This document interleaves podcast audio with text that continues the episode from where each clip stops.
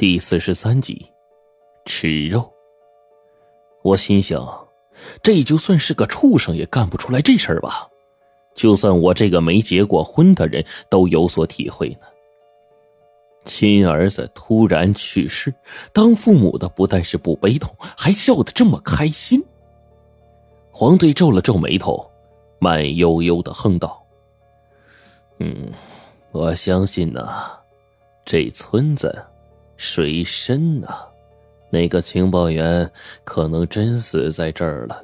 你们仔细看灵堂，我顺势就往里看。冰窟窿呢，提点道：“先看死尸。”我眼睛往死尸身上一扫，在尸体身上裹着的草席上方，莫名出现了一小团的血污，这是刚才并没有过的。黄队用手抚着下巴，看戏似的说道。嗯，这人死的蹊跷啊！果然，不多时，那草席上的血污正在不断的扩大，很快就到了碗口那么大的一团。倘若是正常死亡的话，绝对不至于出现这么多的血。再看那死者李小光的父母，从头到尾都保持那个诡异的笑容表情，身后靠在那个太师椅上。似乎根本就没动过，简直就跟一座雕塑似的。村民们自发从院里排队，一个一个的往堂屋里面走。进去呢，也不说话，更不上香，鞠了三个躬，然后似乎从旁边拿起条什么东西就往嘴里塞，然后咀嚼起来。办完这些，他们从院子里出来，然后一个一个的朝着外面走去了。我跟黄队。还有冰窟窿站在最外头，眼看着那些鞠过躬、吊唁过的人出来，从我们的身边走过。他们见了我们这些生人，竟然没有半点的表情，依然是目不斜视的往院门口走。冰窟窿在最后头伸出脚，轻轻把其中一个人一绊，岂料那个人膝盖上的力气极大，原本被冰窟窿弯曲的膝盖，竟然又直直的站了起来。这人头也不回，就跟没感觉似的，举着个脖子，自顾自的就走出去了。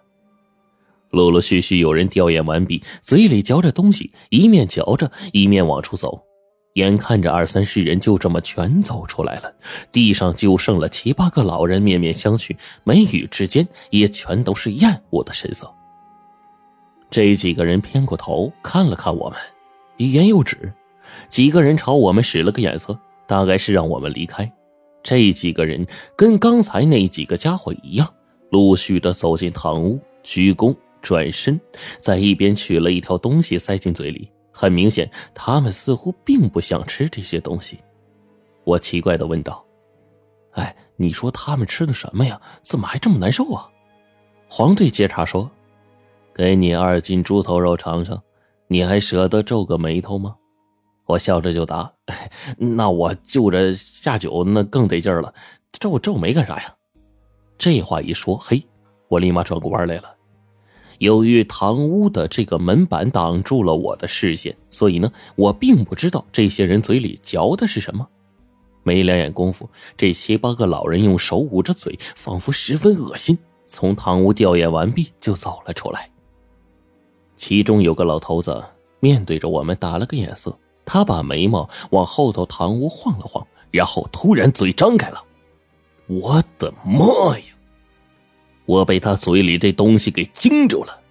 这老头嘴里带血，整个舌头都是红的，在那口腔里面一片猩红的肉被他快速咀嚼着。单是这一坨生肉，估计就不下半斤。这要是让我吃起来，我也受不了啊！再看那个堂屋。那张裹尸的破草席已经被鲜血浸红了大半。黄队突然迈步走了上去，冰窟窿趁势一拉我，三人就进了堂屋。黄队一扫椅子上坐着的李家二老，对着尸体呢鞠了三躬，走到一旁。原来在门后的位置，有一个大塑料盆，就放在支着的凳子上。那盆里头血水遍地，肉已经被取完了，只剩下了一屋子的血腥煞气，很是难闻。黄队用手在血水里面拨弄了两下，手里面突然攥住个东西，就往出走。冰窟窿的眼睛自始至终的盯着尸体停放的门板。他鞠完躬转身的一刹那，突然一股大力把我一推，我倒没反应过来，就撞上了停尸的门板。那支着的门板被我一撞，竟斜过去了大半。我连忙道歉：“对不起，对不起啊！惊了王者之灵，莫怪莫怪啊！”我趁势要把这个停尸的木板再搬过来，可是抬头一看，堂屋的这对男女，也就死者的父母，整个人都不知道为啥，我总是觉得瘆得慌。这二老穿着一身喜庆，就那样眼睛睁着，脸上嘴角扯得很高。浮出了诡异的笑容，我总是有一种感觉，他们的眼睛时刻都盯着我，一直在看我。可再仔细一看，这二老其实压根就没动过，甚至这么久了，连个眼睛都没眨一下。诡异的泛着笑容的脸，僵硬的动作，加上整个灵堂风呼呼呼的，我忽然有一种拿符去镇妖的念头。便在这个时候，冰窟窿一把抓住我，就往出走，沿路跟上了黄队。我们连头都没回，一直出了李家庄院。这里头太邪乎了，千万不能轻举妄动。黄队这一叮嘱，我才发现自己的手早已伸进了口袋。刚才要不是冰窟窿拉得快啊，我估计一张符直接给二老贴到脑门上了。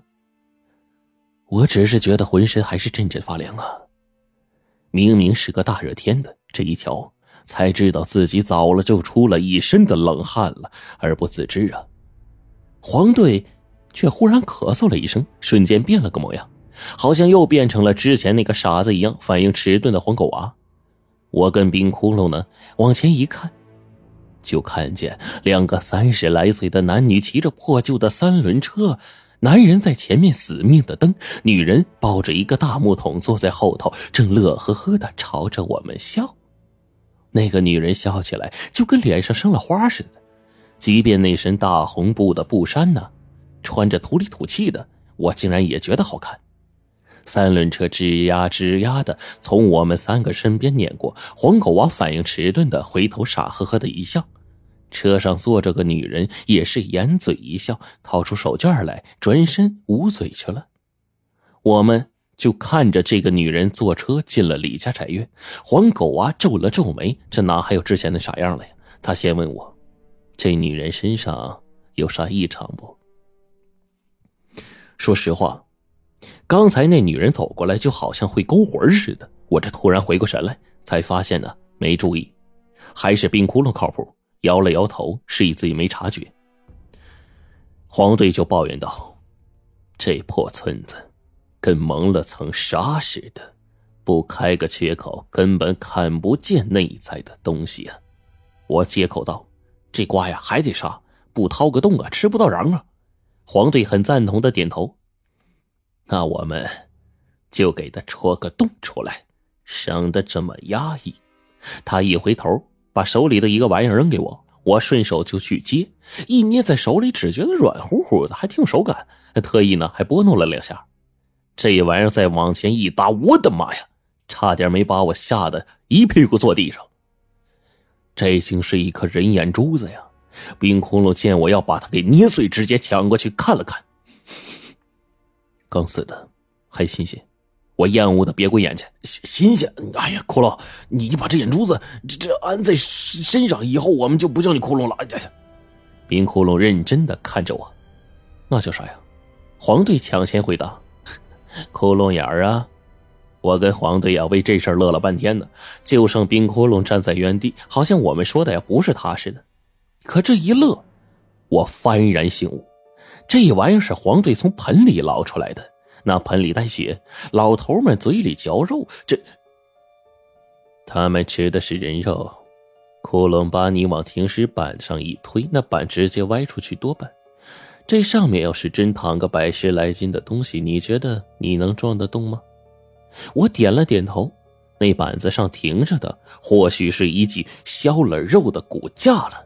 肉都在盆里面，草席上盖的东西染血啊！原来。原来是这么回事啊！可这村子里二三十个老人竟然吃人肉，这事儿要传出去，周围的人非得疯了不可。即便心里早已经有了预感，可这会儿真要是证实下来，我还真是有些不适应呢。只觉得赶紧搞清楚这里的事儿，然后离开这个鬼地方才好啊！悄无声息的，李家宅院那个男人呢，蹬着破三轮车又出了门。那个女人依旧是笑眯眯的坐在上头，用手捂着大木桶。夫妻两个笑嘻嘻的蹬着车，就到了村口。冰窟窿几步就窜了过去，再一看李家堂屋，板子上停的尸已经没有了。堂屋里的李家二老依旧摆着那副鬼笑的模样，像一个雕塑似的。他走出来，一摇头，远远的看过去。就见蹬三轮的男人拉着女人，很快就到了村口的那棵大槐树的底下。女人跟男人似乎说着什么，这男的又屁颠屁颠的独自折返回了村子。冰窟窿一瞧，顿时跟了上去，撂下了一句话：“我去戳个洞。”黄队饶有深意的看了冰窟窿一眼，一直等冰窟窿走远了，缓缓的点了点头：“嗯。”你跟骷髅咋认识的呀？我想了想，把冰窟窿从棺材里刨出来的事儿，还真没几个人知道。我这会儿犹豫啊，要不要跟黄队说的时候，黄队自己一摆手，嗯，算了，不问了。有时候我真觉得呀，窟窿眼尖。其实呢，他来当这个队长，绝对比我合适。我一乐，就就他八竿子打不出一个屁来。哎，你看他一天才说几句话呀？黄队顿时笑了，这家伙呀，脑子太灵了。不信你等着吧，不出一时三刻，他还真能给你戳个窟窿出来。听他们说话，我老是觉得我云里雾里的。大概过去了一刻钟的功夫，还没到黄队说的一时三刻呢，全村的狗突然间就叫了起来，就跟早上的叫声一模一样。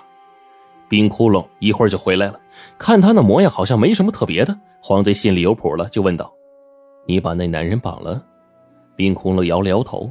黄队一看，又问：“这是咋的了？打残了？嘴里掏出话没有？”冰窟窿依旧摇了摇头。